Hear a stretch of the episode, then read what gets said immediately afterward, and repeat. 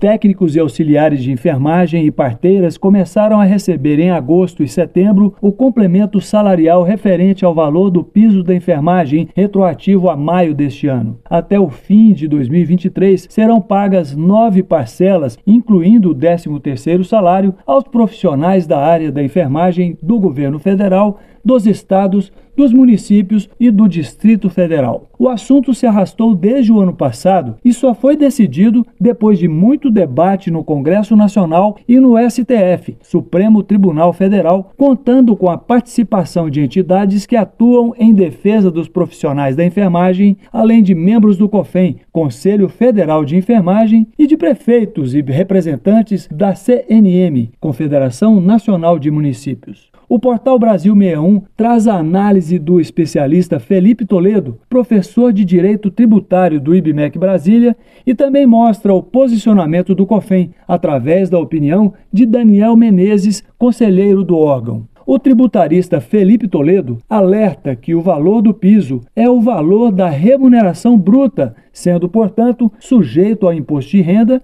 e à contribuição social. Segundo ele, quando for pagar a diferença, a Prefeitura deve fazer a retenção dos impostos de acordo com a tabela progressiva do imposto de renda, para que os gestores municipais não corram o risco de serem responsabilizados. Com o aumento do piso de enfermeiros, técnicos e auxiliares de enfermagem que estavam em uma determinada faixa, podem passar para a faixa superior, tendo uma retenção maior do que tinham anteriormente. Em abril de 2024, esses profissionais terão que declarar os valores recebidos em suas respectivas declarações de imposto de renda, a chamada declaração de ajuste anual. É importante que os municípios façam a retenção, sob pena de responsabilização tributária. Já o conselheiro do COFEM, Daniel Menezes, declarou que a posição do órgão é de que o gestor municipal deve se esforçar para agilizar o pagamento, porque o Ministério da Saúde já está fazendo o repasse desses valores. O Ministério da Saúde vem abrindo prazos né, para que os municípios façam essas adequações e recebam os valores que foram estabelecidos em lei e também disponibilizados pelo orçamento da União. Cabe agora esse esforço do gestor para que agilize o pagamento, os repasses que estão aí garantidos